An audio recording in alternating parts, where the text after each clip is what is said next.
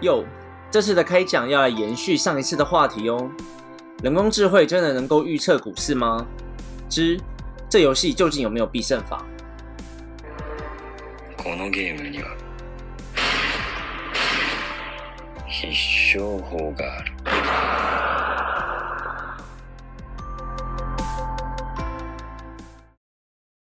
欢迎收听这一次的频道。那如果要用到预测这个字眼的话， 我觉得让人去抱持着一个报名牌的高度期望，这种心态其实蛮要不得的。如果大家慢慢的去了解到人工智慧或者是机器学习的原理，以及我们如果慢慢的去了解交易市场的高度变化，就会知道人类在股票市场抱着百分之百想要赢的这种想法的话，其实是蛮奇怪的一种谬论。预测这个字眼。在 MBA 百科写的东西跟大家分享一下，预测 （forecasting） 或者是 prediction 是预测、预计未来事件的一门艺术以及一门科学。就像我们之前在讲统计学，它是从统计学衍生而来的一种知识一样，它包含采集历史数据，并运用一些数学模型来推测将来发生的事情。那它也可以对未来呃进行主观或直觉的判断预测。经由良好调整过的数学模型，然后来衍生出来我们预测的事物。那听到这一段呢，我们就可以知道说，用机器人来预测事情，其实都是有根据的，绝对不是隔空抓药。那进行预测的时候呢，没有任何一种数学模型或者预测方法是百分之一百有效，但是却不会有任何一个企业或团体做一个他们从来没有做过的事情的时候，是不会去做功课，或者是去做这种预测方法的。他们自己也知道这种东西并不是完美无缺。如果企业在做一个科学研究，或者是在做一种社会，不管是社会研究或科学研究的时候，那他们不是进行预测，等到事情再来发生和行动，是绝对不可能发生的事情。那希望帮大家建立一个观念，就是不要再把人工智慧或者是机器学习这一类的名词当成报名牌了。呃，那人工智慧究竟会如何帮助投资人呢？一般来说，提到 AI 投资啊，或者是机器人投资这一种名词的时候，也可以分成很多层次哦。但很多人会把以下我们等一下要提到的东西全部混在一谈。那在这边整理一下这些科技辅助投资的方法有哪些？那第一种是投资人的参考工具，这类型的技术是负责担任投资人的工具，负责收集大量的资料，进行一些风险控管啊、几率评估、相关性、价差、市场报价等等的分析。然后回报结果给投资人参考。那么斯塔克选股机器人自己的原理呢，是透过我们收集到数百只的个股基本面以及技术面资料。像技术面资料的话，大家比较常见到的像是五日线啊、十日线啊、MACD 布林通道。那基本面的话，我们就可能会放一些月营收资料啊。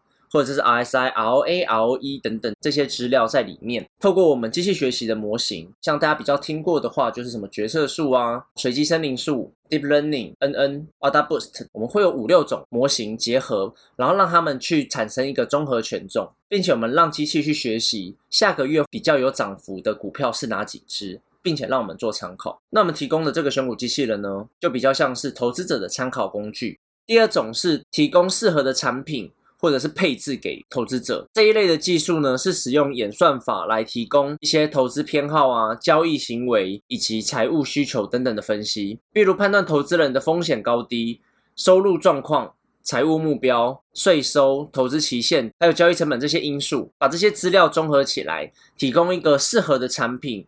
投资产品给顾客，比如说有些投资者他们拥有的资资产比较少，他们没有办法负担太大的风险的话，那就是给一个投资报酬率比较低，但是风险控管是不错的产品。那如果有些人的资本额很高，那他们就可以去接受风险比较高，他想要涨比较多，而且他也可以承受比较巨额的亏损。那这一类型的服务，很多银行啊和投顾会协助投资人计算。有了 AI 之后。他们就可以更有效率，并且更多元，用更多元的角度来配置投资位置。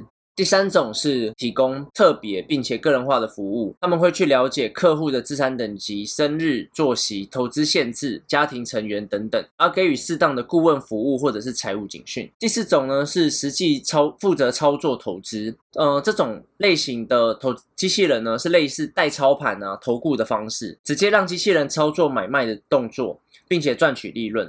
像是 Multi Chain 或者是一些盘商就会有内建类似的功能。从广义的角度来看，这些全部都是人工智慧协助投资者的例子。随着时间演进，可能会有越来越多科技跟创新的想法，经由媒体或者是大家以讹传讹的渲染，把刚上述的东西全部混为一谈的话，大家会搞不清楚，或者是神化这些机器学习的功能以及特色，让大家误以为人工智慧就可以报名牌，选出一只必败不胜的股票。那人工智慧到底是不是必胜法呢？那我们谈论这个话题的时候，必须先看看人工智慧或者是机器学习是属于哪一种类型，而且还要来看投资者的心态而定。先撇除目前人工智慧的技术到哪里，毕竟技术变革的很快，可能我们半年、一年后再来听这个节目或这个频道的话，有些之前我讲过的东西已经过时了。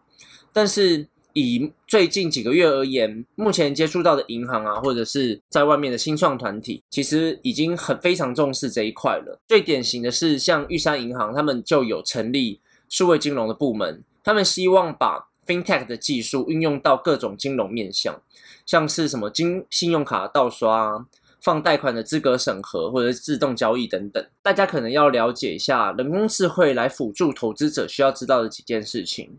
第一个是投资并没有最佳解，像我们之前讲到的 AlphaGo 围棋，AlphaGo 嘛，它是属于一个围棋的超强的弱人工智慧，对，但下赢很多非常有名的人啊，什么柯洁啊、李世石啊。围棋这款游戏呢，它其实是有一个胜负的条件，而且它有一个很明确的规则在那边。自动驾驶，像是特斯拉他们在研发的自动驾驶。就也也有一个很明确的交通规则，需要让人安全的到达目的地。但是投资这件事的正确答案却是蛮多种的。投资的正确答案是胜过大盘吗？表现比大盘好，要好多久？还是我们要去创造一个最佳风险的报酬比？投资期限多久呢？这些东西其实跟围棋或者是刚刚我们举例的开车蛮不一样的，而且时间拉长很多。从美国最东边开到最西边，开个几天也会到嘛。但是这个时间性、时间区间跟投资比起来，其实要短很多。投资者在这个期投资期间，是不是能承受变动？那这个变动呢，能够承受到什么程度？在城市交易上，刚刚我们提到的很多东西，其实都没有一个正确的答案。也不一定会有最佳解。就算我们来使用机器学习的模型，要来刻画或者要来训练这些东西的时候，每一个研究团队或每一个人，他们算出来的东西几率提供给交易投资者的最后的结果也都蛮不一样。那再来第二件大家要知道的事情是，市场是众多行为的一个综合体。投资这个行为呢，不像很多活动有开始跟结束日期，或者是一个有胜负。刚刚我们讲围棋有胜负嘛？那在投资市场里面，其实。会影响股票价值的东西，股票价值的事件其实有蛮多种的。那大盘的事件就像是很多黑天鹅事件啊，像之前什么川普、欧佩朗恭维，就很多呃股票就会上上下下嘛。那在武汉肺炎呢，都有可能会发生这种事。那参赛者有可能国家也变成参赛者了，就像是什么国安基金一放入就会涨，那它一拿出有可能就会跌，这种事情发生。那不只是公司有好坏啊，投资人的动作会影响股价。国内外的大小事件也会影响股，也会影响到股票市场。就像我刚刚提到的，像武汉肺炎那种事件，还有 SARS，种种的复杂因素，以现在的数学模型，其实蛮难全部把把这些刚刚上述的元素都考虑进去。那再来呢？第三个大家知道的事情是，是过去能不能够再重演？过去市场的表现是会不断的重演吗？常常大家提到说，我们要从历史去学取教训。那我们机器人是不是也能从？过去大盘的资料呢，来学习未来能够发生的事情。对，虽然说历史大家会觉得有可能会重演，但是未来有可能会发生什么新的事件，其实大家都不太晓得。就像我们刚刚不断提到的一些黑天鹅事件，说二零零八年的时候，谁知道雷曼兄弟会倒闭呢？